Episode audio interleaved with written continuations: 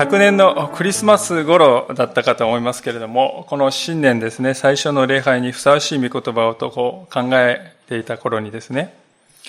年末感謝祈祷会があって、一年を振り返って感謝を神様に捧げた、まあそんな流れがありました。そして改めて私たちが置かれているこの地のことを思いながら、こう一年をですね、振り返ったときに、やはり様々な意味でこの社会はこれまでのあり方とは少しずつ装いを変えてきているんではないだろうか。まあそう感じざるを得ない思いがいたしました。昨年の元旦礼拝でどの箇所をですね、え、取り扱ったか皆様覚えておられるでしょうか？ダニエル書であります。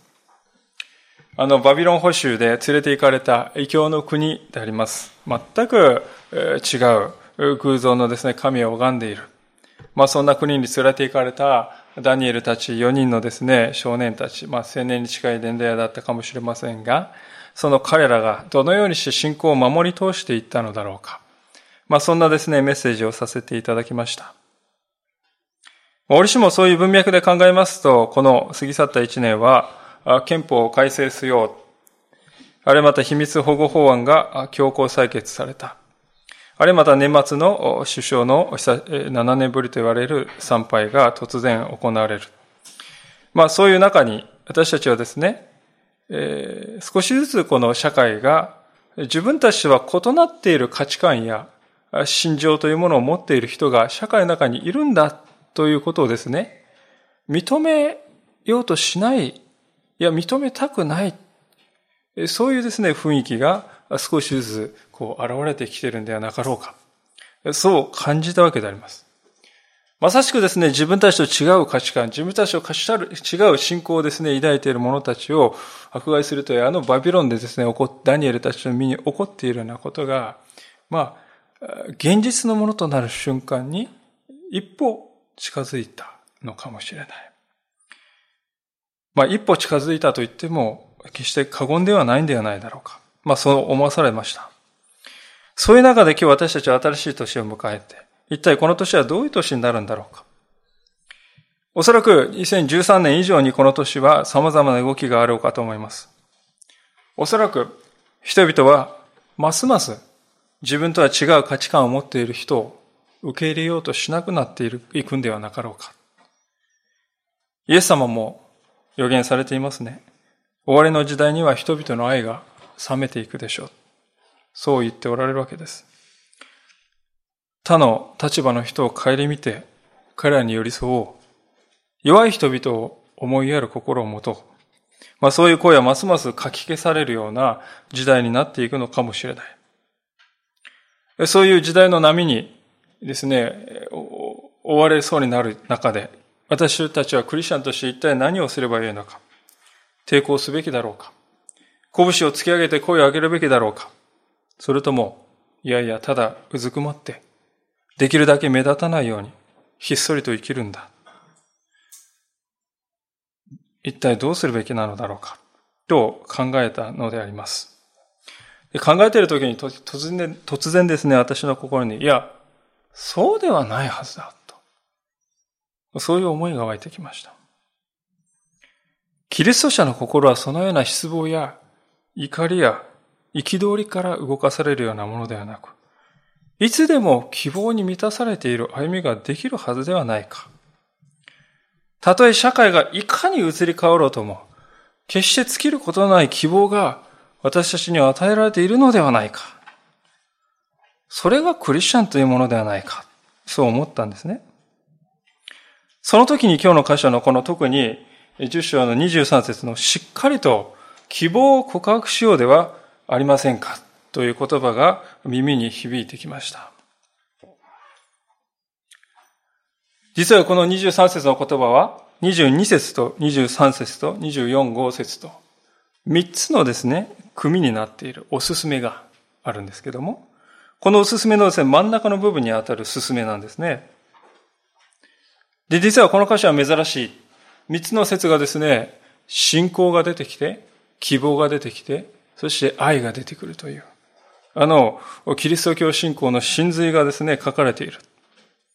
いつまでも残るものは信仰と希望と愛。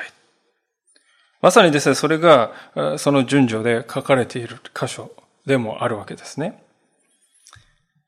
ですから今日はですね、大きな変化がこの年予想されるかもしれない。あるいは来年かもしれない。5年後かもしれませんが、いずれにしても、キリスト者の変わらない希望、そのことでしっかりと胸に抱いていく、そういう時を持ちたいと思うのであります。早速22節を見ていきたい。とこを申し上げたいところですけれども、実はこの22節を理解するためには、その前のですね、19節からのところ、19節からのところが非常に大事なんですね。と言いますのは、この19節から21節までは、これまでですね、ヘブル書が10章にもわたってですね、えー、書いてきたことがですね、非常に簡潔に要約されている箇所であります。こういうわけですから、兄弟たちとですね、この著者は言うんですね。こういうわけだから、これこれこうでこうでこれまで言ってきたこういうわけだから、こうなるんだ。ですから非常にですね、大事なまとめがここに書いてある。そこで少し前の箇所、19章節からのところ、もうちょっと読ませていただきますが、こういうわけですから兄弟たち、私たちはイエスの血によって大胆に誠の聖女に入ることができるのです。イエスはご自分の肉体という垂れ幕を通して、私たちのためにこの新しい生ける道を設けてくださったのです。また私たちには、神の家を司るこの偉大な祭司があります。今私たちが使っているこの新海訳の日本語の聖書を読むとですね、まあいろいろなことがですね、こう、書いてあるように見えるんです。でも原文を見るとですね、実は、これはですね、一番初めに持っているのだと言うんですね。で、何を持っているのか？これと、これなんだ。二つのことをですね、持っているんだ。そういうですね、書き方になっているのであります。で、持ってるんだって言ってるですね、こういうわけだから持ってるんだって言ってですね、その一つはですね、第一は何かというと、19節にある、聖女に入ることをですよね。私は聖女に入ることを持っているんだ。入ることができる権利を持っているんだって言い換えてもいいかもしれない。第二はですね、21節にある、この偉大な祭祀を持ってるんだって言うんですね。イエス様について、語る上でですね、特に大事なキーワードは、ヘブル書においては、聖女とこの祭祀ということであります。なぜ大事かと言いますと、旧約聖書において礼拝というとですね、聖女と祭祀が必要だったわけです。旧約聖書における礼拝っていうのはですね、基本的に聖女があって、そしてそこで使える祭司がいて、それで成り立つ。それがですね、旧約の礼拝だったわけですね。で、これは欠かすことができない。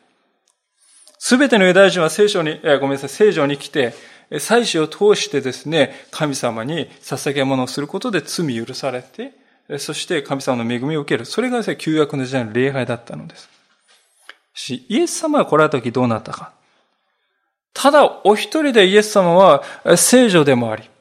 また、祭司でもあられる。完全な祭司でもあられるという、完全にこの二つを兼ね備えたお方である。その方であることが示されたんだよ。それがですね、このヘブル書の10章までのところで、著者がですね、詳しく語ってきた。論拠を立てて語ってきたことはそういうことなんであります。こう、だからそういうわけですから、つまりイエス様がお一人で聖女でもあって、祭司でもあられるという、つまりイエス、キリストにおいて礼拝というものは完結する。そういうお方であるんだからと言うんですよね。だから、兄弟たちを、私たちは持っているんだ。とこのヘブル書の著者は私たちに語りかけております。第一に何を持っているかといえば先ほど言いましたよね、聖女に入ることを、つまり聖女にへの通行許可証を持っていると言っても良いでありましょう。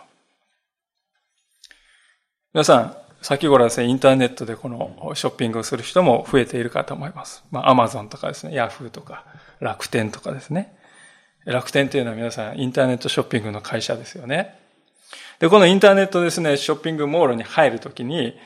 注文するときに絶対に必要なものがありますよね。それは何かというと、ID という名前ですね。そしてもう一つ ID だけはダメで。パスワードが別に必要ですね。これが間違っているとですね、弾かれて注文することはできません。不正なですね、人物がこう入ってきて、なりすましですね、注文されたら困るわけです。必ず ID とパスワードが必要であります。で、旧約聖書の時代ですね、こう、聖女に入るために ID とパスワードのようなものは必要だったわけですよね。で、それは何かというと、動物の生贄とその血ということであります。で、祭司がですね、このその都度動物をほふってですね、その血をですね、主に捧げる。まあ、ID とパスワードな動物と血をですね、捧げることによって、その人はですね、神様に対する、神様からの罪の許しをいただく。まあ、聖女にアクセスできることがようになったわけであります。そうでなければ神様に近づくことはできないんですね。まあ、ID とパスワードを持っていない人が、もうショッピングモールに入れないようなものであります。皆さん、このですね、ID とパスワード皆さん一回しかしかも有効じゃないですよ。一回ログインですね、入ったらですね、もう次は使えないんですよ。ですから次に来るときはまたですね、もう一回ですね、動物を携えてこなければ聖書にアクセスできないんです。そういう ID とパスワード。しかしイエス様がご自分の血潮を流してくださった。ご自分を罪のための贖いの生贄て捧げてくださった。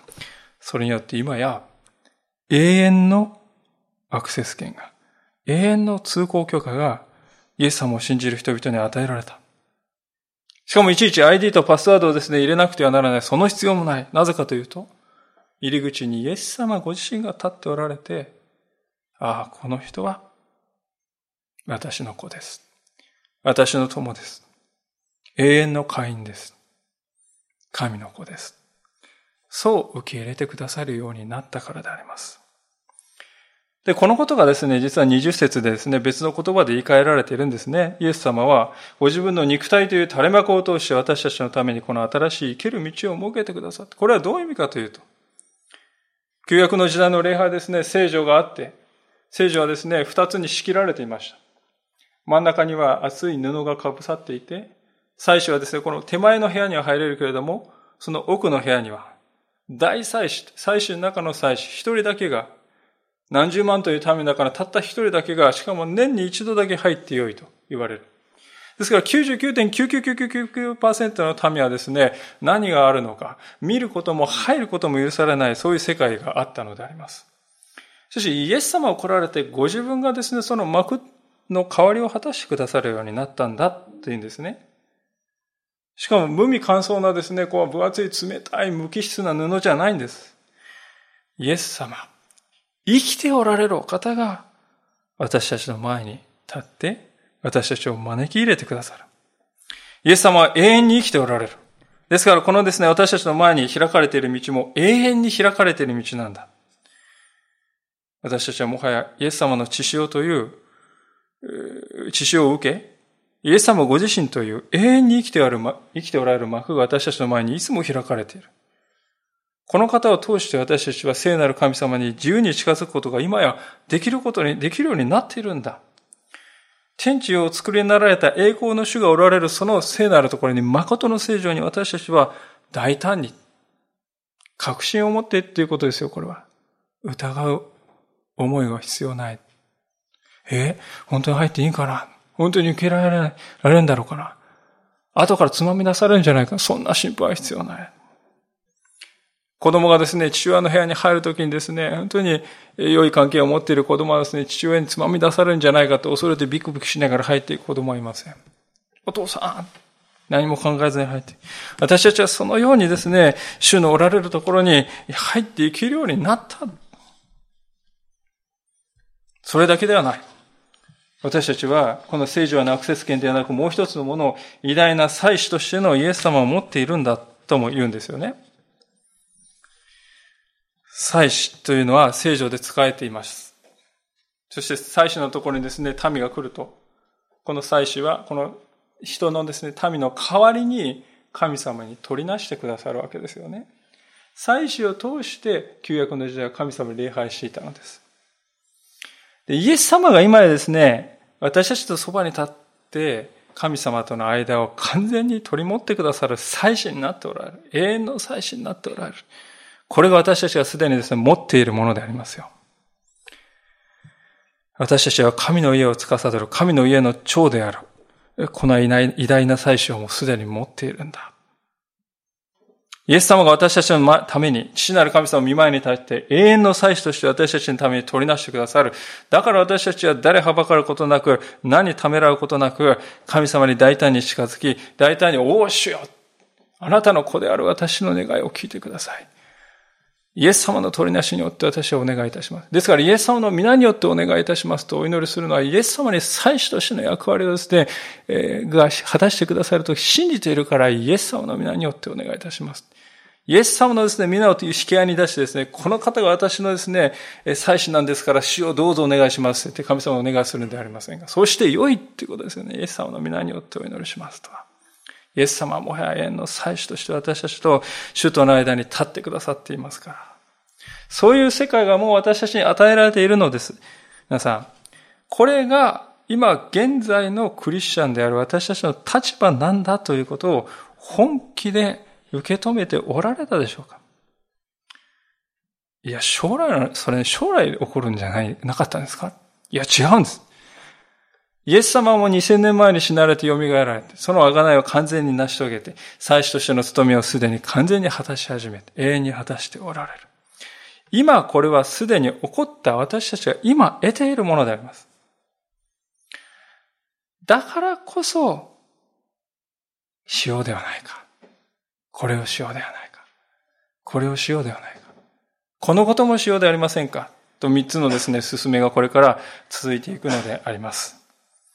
皆さん、では、早速、やっとですけども、第一のですね、そういうことがあって進めがあるわけですから、第一の進めは何かと言いますと、22節ですね。そのようなわけで、私たちは心に血の注ぎを受けて邪悪な良心を清められ、体を清水で洗われたのですから、全き信仰を持って真心から神に近づこうではありませんか？こう進められています。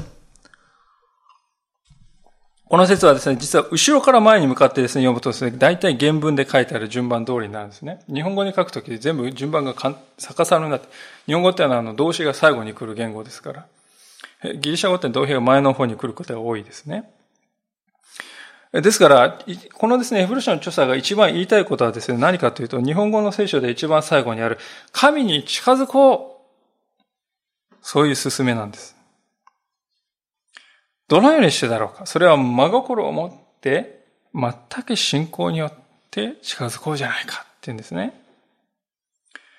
ここで真心っていうのはですね、真実な心とも言えますね。言い換えるならば、双心じゃないってことです。二つに心がですね、分かれた状態ではないってことなんですね。えー、結婚関係になぞらえてもですね、私たちは心がですね、パートナーに向けられて他の人にも向けられている。それは真心ではない。神様に対しても同じなんですね。イエス様も愛するけれども、他のですね、世のものやあの神様をですね、もう心惹かれたままでいよう。それは真心ではないんだ。21節まで先ほど言ったこの見てきた19、20、21節までに書いてあるイエス様が私たちのためになさってくださったことに感動した。私はこの方だけを愛していこう。そう決めるということです。結婚の誓いのようなものと言えるかもしれません。その一方でこの全く信仰というのはですね、どういうことかというと、イエス様の人格をですね、100%信頼に足るお方だと認めるっていうことです。私たちの人間関係はですね、まあ、大体ね、この人ね、いいんだけども、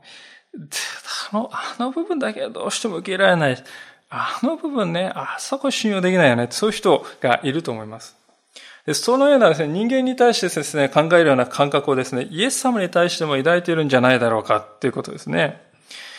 イエス様の十字架は私の90%の罪をあがなうかもしれないが、あの10%のとっておきの罪については、まあちょっとまだまだかもしれない。不完全かもしれない。もしそう考えるならですね、つまりイエス様の十字架は不完全だったと言っているのと同じことです。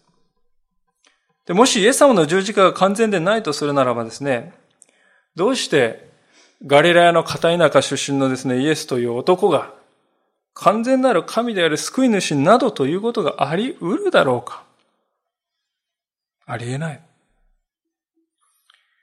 主の贖いは100%私の罪を癒しした。取り除いた。完全なものだ。イエス様はある部分は信用できるが、ある部分は信用できない部分がある。そういうふうなお方ではない。この方は100%信用すべきお方だ。信用できるお方だ。信用していいお方だ。そう考えるっていうことですね。それが全く信仰だっていうことです。これはですね、私たちは筋肉を鍛えるようにしてですね、必死に頑張ってですね、自転車を講義え、筋肉トレーニングをしてですね、レベルアップしていってですね、究極になって全く、全く信仰になるっていう話じゃないんですよ。イエス様を信じるのかそうでないものを信じるのか私はイエス様の方を信頼します。いつでも私はそういう選択を行って、ただただ淡々とそういう道を歩んでいく。それがですね、全く信仰と呼ばれている生き方であります。いやそう言われてもですね、私の心には淡々と邪悪な思いが湧いてくるんですけれども。そういう方もいると思います。いや、私、私こそですね、まさにそういうものなんだと。申し上げなくてはならないと思いますね。じゃあ、え、言ってることは矛盾してるんじゃないかと思うかもしれませんが、そこでですね、ぜひこの22節のですね、戦闘、この日本語で戦闘原文では一番後ろにですね、書いてあることですけど、ここに何が書いてあるかに注目したいんですけれども、ここにはですね、心に血の注ぎを受けて邪悪な良心を清められ、体を清水で洗われたのだから、とこう言っております。血の注ぎをこですって言いますとですね、こう、なんていうんですか、こういうのをですね、ダーッとこうね、注いだように感じますけれども、実はこれはですね、こういう感じで取ってこう、パン、パン、パンってですね、振りかける、そういうですね、意味の言葉であります。で、言うまでもなく何を意味しているかというと、これはですね、旧約聖書の祭司が、こう、生贄をほふった時にその血を取ってですね、捧げた人に向かってパン、パンって振りかけるんですよね。その儀式のことが念頭にあるんですね。他でもない人々の罪はその儀式によって許されると神様は言われました。で、まさにですね、ここで大事なことは、イエス様の十字架によって私たちのですね、身に起こったことは、この血の注ぎ、血のですね、振りかけは私たちの心に対してすでに行われたということであります。イエス様の血潮という値のつけられないものが、私たちのこの邪悪な思いを引き起こす心のですね、元への隅々に至るまでですね、すでに振りかけられた。あなたの邪悪な良心はもうすでに清められたと、神様は宣言しておられる。体を清水で現れたというのはですね、これはまあ洗礼を指しているということはもいますけれども、私はやっぱり比喩だと思いますよね。私たちのですね、体の全存在が隅々まで主の清いですね、水で現れたかのごとく、清められているということです。大事なことは、私たちがこれを事実、事実としてありのまま受け止めるということであります。いや、そんなこと言われても、現実に邪悪な思いは絶えず湧いてくるじゃないですか。それで悩んでるんです。確かにそういう部分があるかもしれない。でもそれはですね、私たちはこの事実をですね、あまりにも信じがたいことと思っているので、それを受け止め、本気で受け止められるまでにはですね、必ずですね、そういうですね、プロセスを通るわけであります。自転車を買ったその日からですね、補助輪をですね、取り外してもですね、乗れるという人はおそらくいないでしょうね。自分は自転車が補助輪なくても乗れるんだということをですね、ある時信じない。限り乗れないでしょう。自分補助輪がなければ絶対に乗れないんだと考えているならば、いつまで経っても乗ることができないかもしれない。私たちがですね、この現実をありのまま受け止められるまでには、必ずですね、こういうプロセスを通るわけです。ですからですね、このヘブル書の著者もですね、分かっているんですね。信じた瞬間からもうですね、ハッピーでですね、すべてのことをですね、清められた。もう全然邪悪の前湧いてこない神様に自由に近づけるんだって思っていられるのならですね、どうして皆さん、神に近づきましょうって進めるんですか？これはですね、明らかにですね、神様に近づこうとしていないクリスチャンも大勢いるっていうことです。イエス様を信じてないわけじゃないんですよ。でも生活の中で人生の中でイエス様に、神様に近づこうとはしてないんですね。イエス様のですね、贖いの血潮の意味をですね、本気で受け止めようとはしていないんです。で、本気で受け止めようとしないのはですね、よく分かっていないからではないでしょうか。自分は一体、なんてものを受けたんだ。その計り知れない意味をですね、本当には理解していなかった。だから本気で受け取ろうとも思わない。で、本気で受け取っていないから、神様に近づこう。いや、自分なんか近づけないですよ。無理ですよ。でも神様が私たちに何をしてくださったかっていうのを自分の感覚によってではなく、聖書の証言によってですね、決めるべきではないでしょうか。イエス様は私たちが神様に近づくために障害となっている全てのもの、それは旧約聖書の中に意味軸も現れている。私たちは血を流さなくては許されないと言われている。ですから動物の血を流して、しかもそれは一度限りの力しかなく、私たちを永遠に救う力はなかった。しかしイエス・キリストの血潮が与えられ、その問題を解決して。そして、あのですね、隔ての幕は、イエス様が生きる幕となって私たちの神様との間に立ってくださり、私たちをいつも招き入れてください。私たちのこの邪悪な良心もですね、私たちのこの汚れた体も、イエス・キリストの血潮と清い水によって現れていると聖書は証言しているのです。だから、真心から神に近づこうじゃないか。神様に近づいていいんですよ。神様に近づくべきなんです。この新しい年ですから私たちは一切のですね、自分をですね、えー、虐げる。こんな自分なんかと思うですね、一切の思いを脇に捨てて、神に近づこう。そういう年とされたい。そう切に思います。それがまず第一の勧めであります。第二の勧めに進みたいと思いますが、23節にそれが書いてあります。約束された方は真実な方ですから、私たちは動揺しないで、しっかりと希望を告白しようでありませんか。まあ、この箇所もですね、順番が逆に訳されているんですね。え原文で見ると一番冒頭にあるのはですね、保ち続けようじゃあります。まあ日本語にはちょっと出てないんですが、保ち続けようじゃありませんか。持ち続けようじゃありませんかってことなんですね。何を持ち続けるかっていうと、それは希望の告白であります。私には希望がある。失望しない。そういう告白です。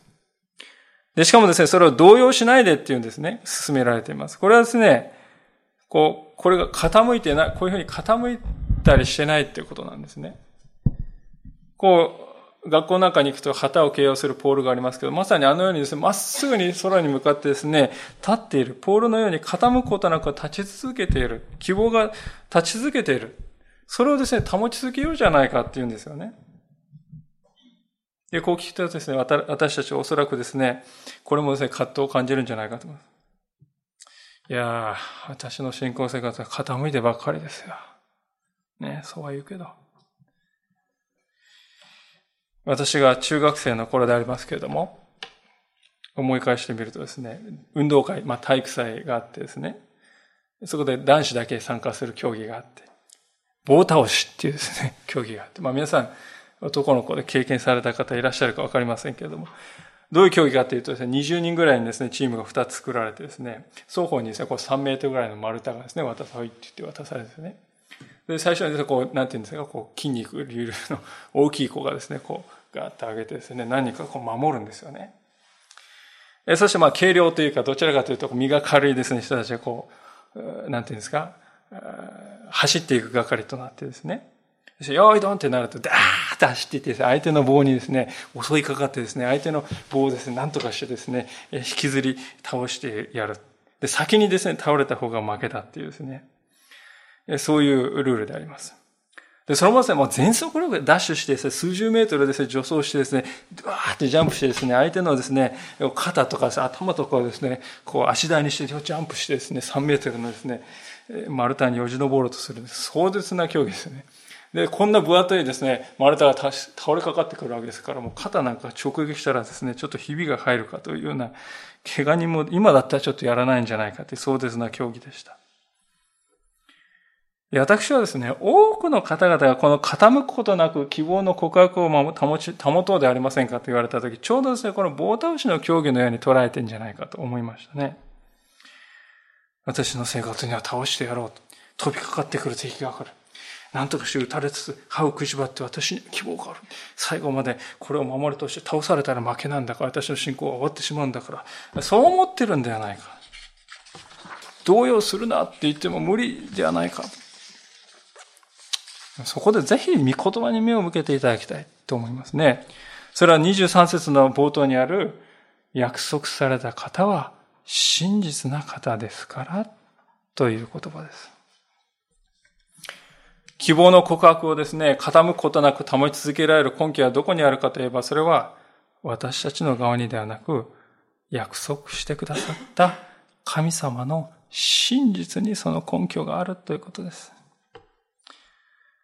私たち自身がどのような迫害や試練にも耐えて必死ですね。私には希望があります。希望がありますと食いしばってですね、絶叫調に告白しなければいけない。そんな話をしているんではない。むしろ、私には力がありません。でも私はこの約束がどなたがしてくださった約束か知っています。私の神様です。この方は偽ることはないお方。約束の通りにイエス様を送って私をあがなってくださったお方ですね。その方が見よ私はすぐに来る。すべてを新しくする。すべてに報いる。そう約束してくださっているんですね。私はその方のお方お言葉により頼んでいくだけですね。これがですね、皆さん私たちの希望の告白というものであります。希望の根拠というものは私たちのうちにはないんです。1ミリたりともないんです。それはただ約束してくださった方自身の真実さにのみ依存しているのだ。ですから私たちがですね、無理をしてですね、この棒をですね、倒されまい希望の価格を保ち、信仰を保ち続けるんだと頑張る必要はない。主が約束されたお方が、この希望の告白の礎となってくださって、立たせてくださっている。微動だにしない告白を。私たちは、ああ、主が土台なんだな、ということを受け取るだけでいいのであります。私たちの平安はですから、私たちのまた希望は、世がどのように移り変わるとも決して変わることがない。なぜなら、主は約束してくださった方は偽ることのない、謝ることのない真実なお方だからです。ですから私たちはこのですね、自分たちを脅かす声に対してですね、声の大きさでですね、勝負してやろうとか、腕っぷしの強さで勝負してやろうとか、組織力や数の力により頼もう、金銭に頼もう、巧みな演説により頼もう、そうではなくて、このお方の真実に100%信頼を置く。この方は私のために命を与えられ、神様に対する生ける道を開け放ってくださっている。永遠の幕となって私たちを迎え入れてくださっている。だから私たちは傾くことのない希望の告白をこの方によって保っているのだ。皆さん、私はこの日本の社会はこれからの時代にそういう神にのみ希望を置いている信仰者を求めているのではないか。そう思います。私は一体人生の希望をどこに置いて歩んできたのだろうか。今胸に手を当てて考えてみたい。そう思います。さあ、今日最後のお勧めになりました。次のように書かれております。24節でありますが、また互いに進み合って愛と善行を促すように注意し合おうではありませんか。そう書かれています。これは教会というものは社会にですね、あることの意味が書かれていると思います。愛と良き技を促し合う、促すように注意し合うということです。これがですね、社会の中に教会があるということの意味なんであります。で、注意し合うとですね、皆さんですね、なんかこう、なんですか、監視し合うとかね、指導しやる、なんですか、こう、荒探しをするっていうか、そういう意味に感じなくもないですよね。でもこれはですね、互いを見つめ合いなさい。互いのうちにある良きものによって、お互いに良き刺激を与え合おうじゃありませんか。そういう意味なんです。互いのうちにある、見つめ合い、互いのうちにある良きものによって良い刺激を与え合おうじゃありませんか。そういう意味なんですね。終わりの時代が来ると人々の愛が冷めていくと初めに申しました。で、これはですね、もうすでにこのヘブル書がですね、書かれた時代にそうだったようであります。この後の32節なんか見ますとですね、多くのですね、苦難のことが書いてあります。このヘブル人の手紙を受け取った人々がですね、そういう苦難を受けてきた、そういう時代だった。もうすでに私たちよりも一歩も二歩も先に進んだようですね、進んでしまったような社会だったわけですね。で、そういう時代だったからだと思いますが、25節ですね、ヘブル人著者、手紙の著者はこう言うんですね。ある人々のように一緒に集まることをやめたりしないで、かえって励まし合い、かの日が近づいているのを見て、ますますそうしようでありませんか。一緒に集まることをやめた人ってもうつまんない、飽きた、魅力がないって言って集まるのやめたんじゃないんです。集まると目をつけられるからですよね。迫害されるからです。集まるとどうしてもですね、人目につくんです。それだったらもういっそのこと集まんないでいいじゃないか。隠れてひっそりと信仰やっていけばいいじゃないか。そう考えたグループがこの時代にたくさんあったということです。しかし、ヘブル書の著者はですね、そういう考えに対して真っ向から異を唱えるんですね。一緒に集まることをやめたりしないようにしようじゃないかって言うんです。なぜでしょうか二つの理由があると思います。まず第一はですね、私たちがもしこのようにして集まらなかったら、私たちは兄弟姉妹からですね、愛と善行を促すようにと励ましをですね、いただけなくなるんですよ。これはクリスチャンには致命的なことですね。私たちは交わりの中から互いに励まされ、命をいただいて、互いのうちにある良きものから刺激を受け合っているんですね。私自身、まあ37年しか生きていませんけれども、それでも自分自身の信仰をですね、振り返ってみる、信仰の歩みを振り返ってみると、いつですね、自分の信仰の成長が与えられたかっていうとですね、ああ、この人のようになりたいなっていうですね、人と出会った時ですよね。ああ、この人のこういう素晴らしい信仰の姿勢にですね、自分も学びたいな、圧倒されるな、素晴らしいな。そういうですね、思いにさせられた時だったかと思いますね。信仰者はですね、どの人々にもですね、イエス様からの素晴らしい賜物が与えられています。そのうちにあるです。ですから、お互いのうちにある良きものを見つめ合うところによって成長するんですよね。鉄は鉄によって研がれる。人はその友によって研がれるというではありませんか。もし私たちが集まることをやめるならば励ましも受けられない。そして信仰の成長も止まっていく。そういうことなんじゃないでしょうか。そして一緒に集まることから身を引いてはならないもう一つの理由はですね、ここにはっきりと書いてあるように、かの日が近づいているからであります。言うまでもなくかの日というのは、イエス・キリストが再び世に来られる日です。で、その日はもう戸口まで来ているっていうんですね。皆さん、私たちもですね、あの、震災が起こる日、前の日までですね、いや、その当日まで別に何も起きないと思って生きていたと思いますが、まあ、それと少し似ているかもしれない。主が来られるその前の日まで、まあ、ノアの洪水の時もそうでしたけれども、人々は何も起きない。平穏無事にこのまま続いていくのであろうと思っていました。しかし聖書ははっきりとその日はもう戸口まで来ていると証言しています。だからますます一緒に集まるますます愛と善行を励まし合い、その兄弟姉妹が社会に使わされていることによって、社会に至るところで光が灯る、そういうような歩みをしていきなさいって言うんですね。なぜかと言いますと、もしイエス様の日が来たならばですね、私たちが愛と善行ですね、できる日っていうのは終わるわけですよ。私たちの務めは、主が再び来られるその時までのことです。残された日は少ない。聖書がそれは繰り返して言っていることです。であるならば、私たちはこのような迫害にですね、を避けるために事なかれ主義に陥って、一緒に集まることをやめて、その結果イエス・キリストの愛と良き技が一向に世に表されない。また兄弟姉妹の励ましに励まし合いによって支えられていくということもやめてしまう。それがどんなに大きな存在、損失であろうか、それがわかるものではないでしょうか。私たちの人生には、いやーもうこれは世も末だよって思うことがあります。この年にそれがあるいは増えるかもしれないし、減るかもしれません。いや、今が実はそうなんだっていう方もいるかもしれません。しかしそれは私たちの交わりの進化が今、世に対して表されている。表される時が来ているということなんではないでしょうか。